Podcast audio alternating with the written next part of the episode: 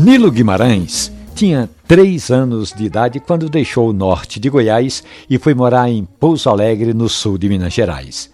O seu João Mariano, o pai do Nilo, era feito um cigano, gostava de trabalhar na lavoura, mas quase sempre nunca ficava muito tempo em uma só região. Ora era Goiás, depois Mato Grosso, Paraná, até que descobriu que Minas Gerais estava com imensas plantações de café e lá se vão o seu João Mariano, a dona Joana e Nilo, o caçula da família. Morando na fazenda de café, Nilo disse que passava um frio tão grande, mas tão intenso, que à noite o seu João colocava uma fralda no menino e enrolava ele nos sacos de café que estavam prontos para receberem os grãos. Dessa época, Nilo conta que ainda guarda a memória de Dona Joana preparando o café do marido antes de seguir rumo ao cafezal. O tempo passou e Nilo disse que nunca mais se esqueceu daqueles bons momentos no sul de Minas Gerais.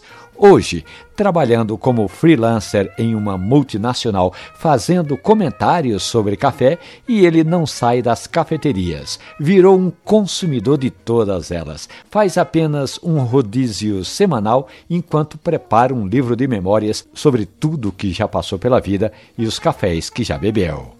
E você, tem uma dessas histórias do mundo do café? Mande, coloque lá no nosso perfil no Instagram que eu conto aqui para você diariamente nas tardes da Rádio Jornal. Café e conversa. Um abraço, bom café.